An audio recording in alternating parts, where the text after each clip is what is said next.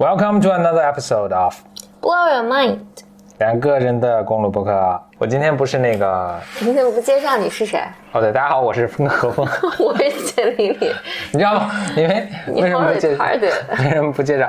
是因为没有在车的那个环境，所以我这整个的这个 routine 都，我的整个这个路数都都就忘了。嗯，我嗨了一大吧。OK OK，行，我我我觉得挺逗的，就是今天我不是那个。我们不是把我把所有节目都往那个喜马拉雅上传吗？嗯，我一看我们那节目还挺多的，好多好多的节目，真的，啊嗯，几好几十期呢，哇塞，还都都都挺有意思的。我们都做了这么几十期了，还没火，是，天哪！虽然没火，但是我的天哪！虽然没火，但是那个其实还挺多人听的，嗯，竟然在一些意想不到的地方来听，所以哎，所以其实我在想在这儿打个岔，就是不管你是谁啊，你现在在听这个节目，我们还挺愿意，呃，Hello，你好。呃，还挺想听到你的这个反馈的，嗯，所以那怎么反馈呢？当然，一个方面可以，我们也在探索啊，这个怎么跟大家互动的方式最好。呃，一个方一个方法是可以直接给我们写邮件，就是我们有个这个节目有个邮箱，就叫就叫做二零一六，就阿拉伯数字啊，二零一六 bym at 简单心理点啊，不是。说错，二零一六 bym at gmail 点 com，嗯，可以给我们发邮件，写邮件给我们哟。嗯，然后另外就是我们这节目也有一个微信，呃，有个观众是听众群，在每期节目的，不管你在什么平台上收听啊，每期节目的说明中呢有这个入群的方法和链接。嗯嗯。不过，如果你看到没有看到链接，那只能是那个平台它把这个有些平台不允许外链嘛，它把它给删掉了。我是想给你简历，我想给你介绍这么一个东西啊，就最近我看了一部电影，嗯，叫做其实也是一六年底的一个大片儿但是好像在中国现在是刚刚刚刚上，刚刚引入。难道叫长城吗？嗯，不叫，叫做 Arrival。我还难道叫做呃，可能叫翻成降临吧？我不不知道中文翻成什么叫 Arrival。OK，接下来呢，就是以我们一贯的风格，这个本集节目将会有严重剧透。哦，天哪！大家想，我我我还没看呢，你就要跟我讲吗？你就别看了嘛。I don't think you like it。OK，那对吧，我这我当然会讲这个电影了，但其实我后面主要想讲的是这个电影的呃原著的作者。OK，那就是电影可能我们花上三分钟，然后何峰把剧透。透完，然后大家可以跳过这三分钟。嗯，呃，也不止三分钟了，反正我我会我会比较详细的讲这个电影，因为还挺有意思的。我但我觉得你看，你听我说会比你看这个电影更更来劲。好吧，或者我反正简单说吧，就这样，就是有一位人类的语言学家，嗯，一位语言学家，他是在大学教书，呃，他是本是个女的啊，是本本节目的主呃本本电影的主角了。嗯，你说到一个语言学家，对，一个语言学家，就是呢。本来风平浪静嘛，他也在大学教书，就突然有一天，地球上出了一个大新闻，就是在世界的不同的角落吧，什么中国啊、日本啊、哪儿、美国啊、俄罗斯这些大国的这些不同的角落呢，出现了十二艘宇宙飞船。嗯，这宇宙飞船呢，就是嗯，好像还挺友善的，就跟待着不动。然后呢，还有个入口，反正人能够进去，然后还能见到外星人。嗯，这个外星人呢是这个一个庞然大物，然后当然也不讲人的语言了，但似乎是要在跟人做一些沟通。嗯，OK，所以就世界各国嘛都派出自己的什么科学家呀什么，就去跟这个外星人做沟通。呃，这个咱们这个语言学家可能也是多才多艺啊，其实还挺年轻的啊，就是反正特别特别聪明吧，特别在学术界反正想要盛誉。所以呢，美国的军方啊，因为我们这我们这是美国啊，讲到美国啊。美国军方呢，就邀请这个语言学家呢上去去去跟这个外星人去做沟通，了解他们的语言，然后搞明白他们想来干什么。那呃，除了这这个语言学家呢，还找了一个物理学家，反正就是也去研究这些外星人嘛。嗯。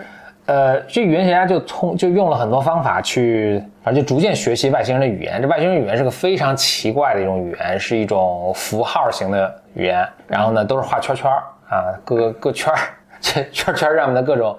枝杈呀，笔画啊，有各种各样复杂的这个含义。另外呢，它这种语言是一个非常神奇的，就是它这个没有一个，它这个语言是，我就不细说了，反正就是嗯，就很很难掌握。就是它跟我们人类的这种语言，人类语言就基本上是呃或者文字吧，基本上是把你说话的这个东西记录下来啊，就是你的文字了。但他那个语言跟文字是完全两码事儿。然后他这个文语文字呢，没有什么时间的，没有时间的概念，没有什么的，反正就就很很诡异。语言学家呢就去学学学，逐渐就有点学会了这个这个啊、这个圈圈的含义啊，甚至还能互相之间沟通。结果呢，那他就问出这个最致命的问题了，就是说，哎，你们来这个地球上想干嘛？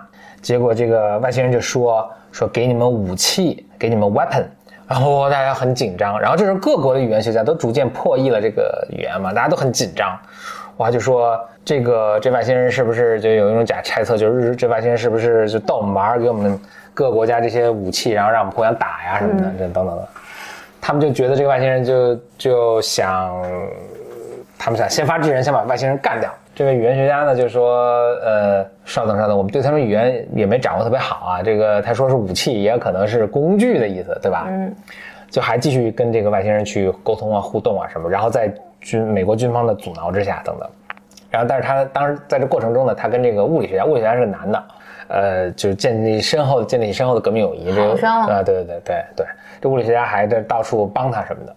就反正其中各种混乱了，反正就军方还设计啊炸死这些外星人啊，然后这个就是不知所不知详情，还跑进去，这这这炸弹快爆炸了，女的跑过去找外星人，外星人还出手把他们救了，但自己把自己给炸了，等等等等。这外星人好像还挺好的。到最后呢，这个在这过程中，这个这个这个语言学家开始就做梦，梦见是他自己的未来，嗯，然后呢，他有一个女儿啊什么的，等等等等，然后就做一些很奇怪的梦。等到最后的时候，就是这个美国军方都要已经决定要撤了，然后就要跟外外星人死磕啊什么的，放放弃这个这个项目了。然后这个女的就跑去跟这个外星人就说，就是做一次深入的沟通。说外星人就跟他就终于就说明白了自己他们来地球的目的。他们说我们来地球是帮助你们的。嗯，那你说为什么你要？帮助我们呢？外星人说我们现在帮助你们，因为过了三千年之后，我们需要你的帮助，我们需要人类的帮助。嗯，你说就感觉得很神奇。难道你是来自未来还是怎么怎么回事？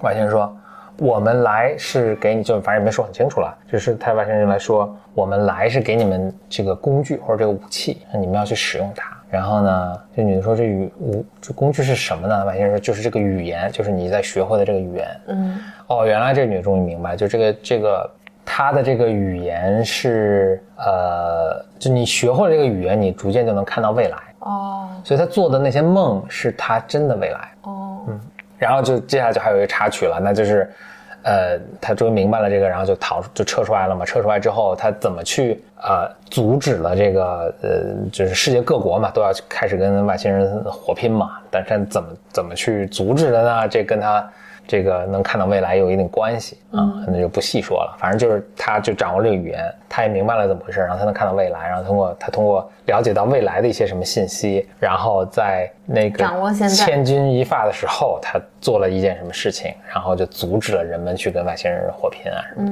的。嗯然后这时候这时候外星人就了解到，OK，这个人类已经学会了我们要给他们的这个工具了，外星人就撤了啊，就结束了。然后这时候呢，这个女的语言学家跟这个呃物理男的物理科学家。他们的任务也完成了，然后他们就也也撤出这个基地了。然后在这个过程中呢，这个男的就是示好，就表白了。然后这个女的不，我看到了我的未来里不是你。没有没有，这女的就这时候才看到他们的未来，就他们会有一个呃，会在一起还挺幸福生活，他们会有一个孩子，然后这孩子刚开始都都全家都很幸福啦，其乐融融。但这个孩他他当时看到了这个孩子在十十几岁的时候，teenager 的时候会得一个绝症啊，无法治愈，嗯就死就会会会死掉，嗯嗯，然后就在那个，然后这个她的这个老公也会因为这个不不堪这个痛苦，也会离开她，这是她的未来。然后在那个瞬间，让她在想，就是我知道这是我的未来，我还会这么去选择吗？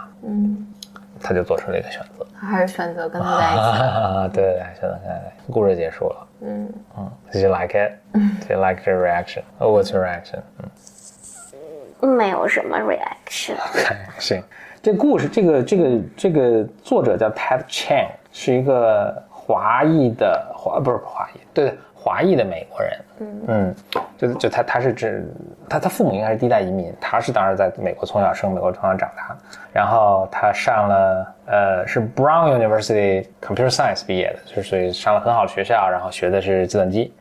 他现在其实有一份正经的工作，然后就是过着一个正常人的生活，但是他没事儿呢就写些短篇小说。我以前看过他的短篇小说，我是特别震惊的。我觉得呃。呃，我说话说，这这个刚才这部这部电影是改编自，首先这个电影其实获了很多好评啊，说也被很被很多人誉为是一六年可能最最棒的电影之一了。然后这改编自他的第一部短篇小说集中的一部小说，叫做《The Story of Your Life》。嗯，应该是那个母亲用向女儿叙述的口吻的讲。有些人，你记得我以前跟你讲过一个硅谷，就不是硅谷，就是。也是写科幻小说的，叫做 Philip K. Dick。嗯，Slaughter House。不是，那个是科尔·瓦纳嘎。嗯，我讲的是 Philip K. Dick，他他写过《银翼杀手》。嗯嗯。啊，Scanner Darkly，什么呃，Total Recall，什么，最多是他。嗯，总之吧，他写过很多很非常神奇的作品。嗯，有人有人在说这 Ted Chiang 就是那个下一个 Philip K. Dick，我还我还挺同意的。我觉得就是嗯，回到说他的作品吧，我以前读过嗯。我读过他另一部作品叫《Understand》，我简单说一下他的故事啊，也是就是一个就一个很普通的一个人，好像士兵啊还是什么，然后他在呃这个反正遇了一个事故，然后这个大脑好像嗯大大片都都快嗝了什么的，然后基本上是快成一植物人了，然后所以当时有一个实验性的药物就给他试了，就是他这个药物呢能够呃咱们知道因为脑细胞是不能什么不能再。分裂啊，不能再成长，就是你有多少脑细胞就有多少脑细胞了，然后嗯，思维基本上固定了，也不能说思维基本上固定了，就是啊嗯，这个大脑是个反而很脆弱的一个一个机体吧，然后它那个能重新刺激脑细胞啊，能够嗯再生长，对再生啊，包括甚至能让你的这个，反正能激活大脑的很多潜能啊，所谓的吧这个药物，所以就给他呃就用了，结果他就发现自己智力就是突飞猛进的提高，然后以前自己什么看不懂的什么数学书啊什么都能瞬间看懂。然后在这个瞬时候呢，他就突然意识到，就是他比那些就是就科学家其实也在拿他做实验，就是说这个这个药物到底有什么效果。他突然意识到自己其实比这些科学家还聪明，所以他在这个实验过程中掩盖了自己的真实能力，然后就骗这些科学家不断的给他注射这个药，然后他就超越了，就他能力爆棚了，反正这智力已经达到一个 AlphaGo 的水平了，基本上。然后他就自己出逃，然后。又设了各种计，然后就骗来了大量的这种呃这种药物，然后不断给自己注射，然后再让自己变成一个超超就就智力远超所有人类的一个一个东西。结尾我就不说了，嗯啊，结尾我就不说了啊。那个呃呃，这也被改编成电影了，但是它电影跟那个改编的较大了。我我觉得这个科幻小，他是个科幻小说短篇科幻小说作家，并且就顺便说一下，他就他他的作品得了无数的这个科幻小说的奖，嗯，特别神奇的一个人。包括前一阵儿，咱们中国听众应该都知道什么雨果奖啊什么的，就是就咱们《三体》也得了奖。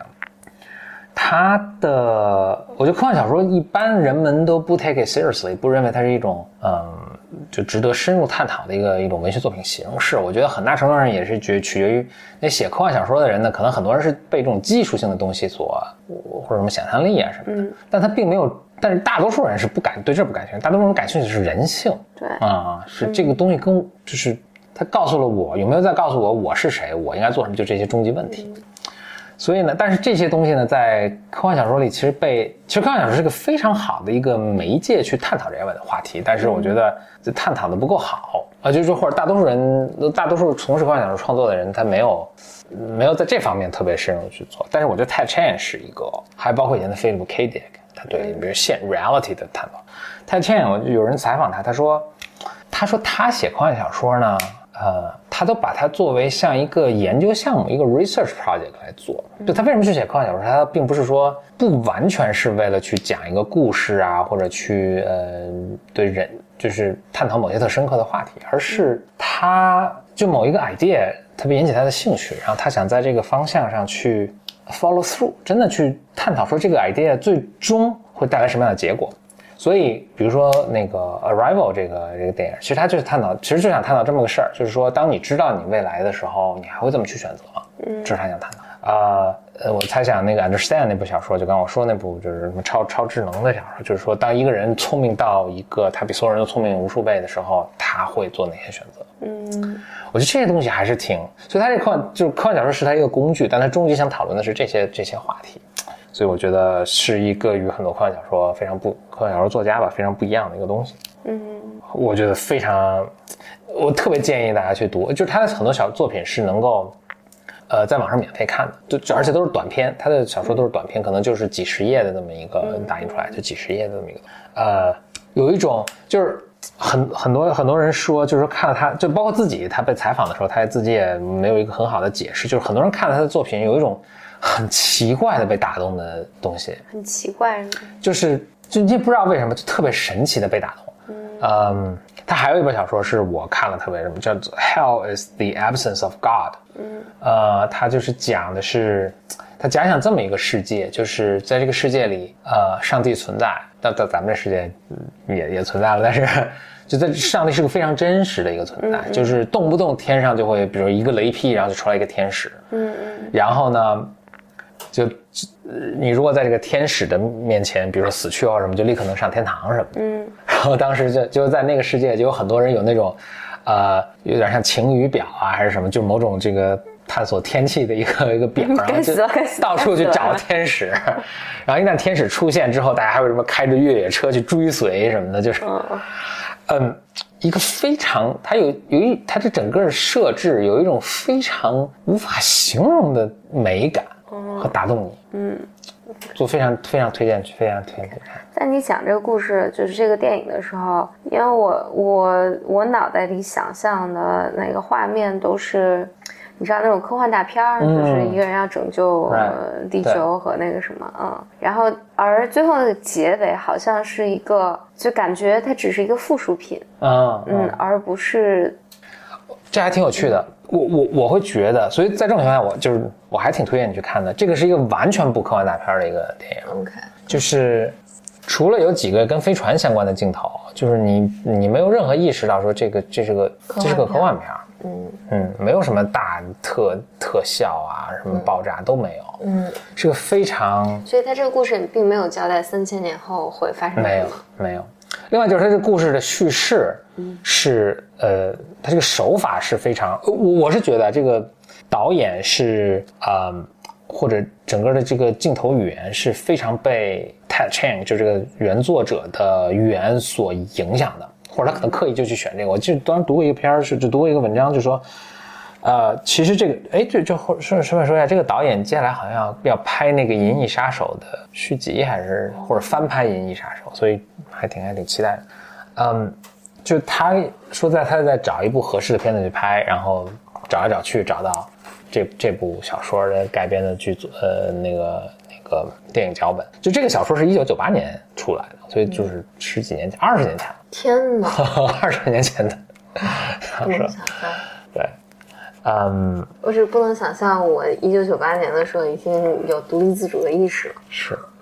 然后时间过得好快。他的嗯，另外他整个他讲故事的手法，其实让你，我就就解决你刚才说的那个东西，就是嗯，他有一种有一种很很很故意误导的一个倒叙，嗯，你可能得看了他，嗯，才才能体会，嗯所以你能再重复一遍这个作者的名字吗？，Ted Chiang，呃，Ted 就是 T E D 了，嗯，Chiang 是 C H I A N G，Chiang Chiang，他好像念姓程，那个承德的承，承上启下的承，，OK，嗯，然后这个电影名字叫什么叫 Arrival。？Arrival 啊、o k 嗯，大家可能搜小说可能也能搜得到。嗯，小说叫做《The Story of Your Life》。嗯 The future of your life,，The Story of Your Life the。story of life. 嗯 OK，Good。OK，就这样喽。嗯，话说我那我要听个结尾，就是我接上一期节目，就是我把《夏洛克》第四季的最后一集看完了。嗯嗯，要不讲讲？嗯，因为我头三集也没，这一共三集吧，还是四集啊？忘了，反正我把最后几个看看完了，就是看起来感觉这像是之前所有的这几季的一个大结尾。嗯。因为夏洛克一直在跟一个叫诶，反正就一个变态在斗嘛，然后那变态在上一季还是上上一季结尾自杀了，嗯，嗯。然后但是呢留下了各种线索什么的，所以这一集看起来像是个大的交代，然后那里面刻画了一个人物形象，就是在此前夏洛克都不知道自己有一个妹妹，然后这个妹妹是一个在在这里面形容的是个无比聪明的，就是她的智商凌驾于所有普通人之上的一个呃一个 psychopath，嗯，然后反正最终他又把她，反正就还挺鸡汤的吧，反正到结尾最终结尾的时候就觉得。他确实拍的也挺好看的，然后也挺那个什么的，就是用力过猛，嗯，整个感觉就很用力过猛。听起来有点像那个，就是他们说，哎呦，这季也要结束了，但是我们得设一个什么噱头，让大家能有兴趣看下一季。对，所以就但但这个临了引出一个什么大一个惊天巨变的一个人物啊。呃，但但这集好看起来是要给所有之前一个交代，然后所以把以前所有挖的坑全填上了，用他这个突然冒出来的妹妹，用这个设备来解决这个，好像解解对。他解决的很很拙劣啊，感觉。我觉得是，然后以及他来交代他妹妹为什么做这些事情，就是小时候缺爱。但其实小时候缺爱这件事情，是不是会导致他变成一个 psychopath？是不会的。然后，但他那种对是吗？小时候缺爱那会导致什么？小时候缺爱，他确实可能反社会性人格吧。嗯，就是。就是小时候缺，小时候缺爱，但但当然某种程度上，他最后那个出现的情境应该是，就还是渴望渴望爱的嘛。但他在整个里面刻画，他更像是一个 psychopath，就是对人其实是没有任何同理心的。嗯嗯，就随意的杀人啊什么的。反正就就是很奇怪的一个 ending 吧。就也也也看了，也还挺好看的。但就是看完你，反正看完我就忘了。我觉得这种剧的。他们很大问题就是他们的制作都是应该是一季做完了，然后就接下来再生编一季，所以就是导致它的连贯性就很很勉强。那连贯性很勉强，因为他甚至都不知道自己什么时候会被 cancel 掉，嗯，所以他就没有就跟美国总统似的，我四年干一任，那我就如果我做一个什么基础设施建设要八年之后才能看到这个效果，我现在应该是不会去干的。所以所以就是当他这个剧要结束的时候，他前面有很多特别多 lose ends 经常是就是尤其这个这个戏弄演了很久了。特别 lose end，他要非常迅速的把他们全都化解掉，是只能干一些什么哇，一个大巧合，或者哇，背后有一个大老板，就是全是他干的，或者说这是个梦什么的，就是。对，他这这这里面就是让你感觉，嗯。就所有人物都不复杂，嗯，所以《夏洛克》这里面就最后这一季里面，让你感觉，或者上一季我觉得可能就有这个感受，就所有人物都很简单，嗯，就他没有什么过于冲突的内心，然后就这所谓的冲突都是人为制造出来的，比如说。你要就是他这里面妹妹就给夏洛克提了一个要求，就是你从两个人中选一个，你必须要杀掉另外一个人，嗯，然后或者你杀不杀他，你如果不杀他的话，就把老婆杀掉，就类似于这样的，就是所有的这种冲突和紧张感都特别刻意制造的，是，它不是一个人的那个，我觉得人可能更复杂、更阴暗的多，嗯嗯，比比这个这样说，对，还还特别同意，我就觉得就是。就说想起另另一个另一个，最近看了一个电影，叫应该叫《Passengers》，应该也是最近一个大片儿。他我要不再剧透一个？你背着我看了好多电影啊！就是你在看那个什么夏洛克的时候，我我闲着闲着嘛，我就去去看这个电影。《Passengers》挺逗的，我我给你简单给你讲一下。哎，我给你讲过吧？就是反正就未来世界，人们去移民或者就各种遥远的星系吧。然后他这移民，但是问题是就是。你以几乎什么一半光速的速度从地球出发开到那儿，可能要开一百五十年。嗯，那这个怎么办呢？怎么能够就让这人到那儿还能活？就是哦，我想起来你讲了，嗯，他这样，就这个电影其实我觉得挺一般的啊，所以就是你不看也无所谓。但我想说，我我会绕一个很大的弯子说你刚才说那个事儿，就是这些冲突都很很勉强。在这过程中呢，结果这个有一个人的这个，所以要一百五十年嘛，嗯，就开了大概五六十年的时候，有一个人的，就是所以每个人都进入一个休眠状态，就乌龟休眠休眠一样。然后呢，这个休眠本来设计的是呢，给你装在一罐头里面，然后你休眠休眠到那儿呢再醒过来，嗯，然后这样，然后你还身强力壮嘛，然后再到那儿去当移民，就是这样。结果这哥们儿呢，他呃。过了五就刚飞了五六十年，小一半的时候他醒了，他那个他那个东西出故障了，醒了。结果醒了之后呢，就他以为到了呢，就弄半天，就发现就他一人醒了，然后这个又没法再睡回去，他这个东西坏了，没法再睡回去，他就整天在那待着。呃，那有一机器人，然后是他就跟这机器人整天聊天什么，就就很无聊。他想，我靠，这是我我要这么过九十年，肯定我自己也挂了嘛。嗯，这时候他弄醒了另外一个人，对对对，他发现他突然发现，哦对，所以他闲着没事儿就看这个呃说明书，就是这个飞船上的各种，就是他那个那个这个罐头这个休眠装置说明书，哎，他突然发现，哎，他其实可以把别人弄醒。嗯，这时候他就面临着一个重大的抉择，就这人本身并不是坏人，嗯，一个年轻力壮的小伙子，但是他人也挺善良。他说我要不要把别人弄醒？这当然是一个很罪恶的事儿，因为别人的好家伙也没法睡回去了，所以就也等于在飞船上终老，就终老一生了，就就 over 了。但是呢，他一个人在这待着太无聊，嗯，怎么办？是你你怎么办？弄醒一个呗。嗯，那你会告诉他是是你弄醒的吗？我可能会告诉他吧，那他不把你把把你杀了，气死了是吧？那也好过我自己一个人死在船上。对，或者你弄醒谁？嗯，就当时他都想自杀了，他就想自己一、一脑袋就跳出这个飞船就，就瞬间就死了，就算了。嗯，哎，嗯我肯定我肯定弄一个帅的呀。对，对他反正就弄醒了一个美女，嗯，而且呢，他还没告诉他是他弄醒的，就是那女的醒了之后，他说：“哎呀，咱俩东西出故障了，就剩咱俩了，相依为命。”就骗这女的骗了反正一半，后来这女的发现了，等等等等，就不说了。但我觉得呢，就他这个地方有一点点还打动我的是，我还真能想象，就是这是个极困难的一个决定。嗯。所以我一看忘记谁谁看得到的那个谁在讲这个剧本写作啊，或者故讲故事的是，就有一个讲故事的书了，说你得让人觉得这真是一个 hard choice，嗯，就是 it can go either way，嗯。你做你可能选择 A，可能选择 B，但是就是就真的是很困难。嗯。你能想象自己在被发生在这么一个在这么一个困境中，就完全不知道该怎么做。嗯。就这点还挺打动我的。虽然他后来后来的处理，我就觉得，就本来我觉得这个这个 set up 就是他这个这个整个故事的这个这个前提设置都是挺有趣的，但没想到最后弄了一个特鸡汤的一个傻傻缺的一个，对，呃这个乏善可陈，嗯，所以这个但前面的这个 idea 是非常好的，嗯，OK，嗯，好，今天为大家剧透了好多最近的这个什么电影啊什么，是的。嗯。嗯嗯，这期就先这样喽。行，这期就这样。哎，我补充一下，其实其实我刚才说了那么多，就有一点我忘了说了。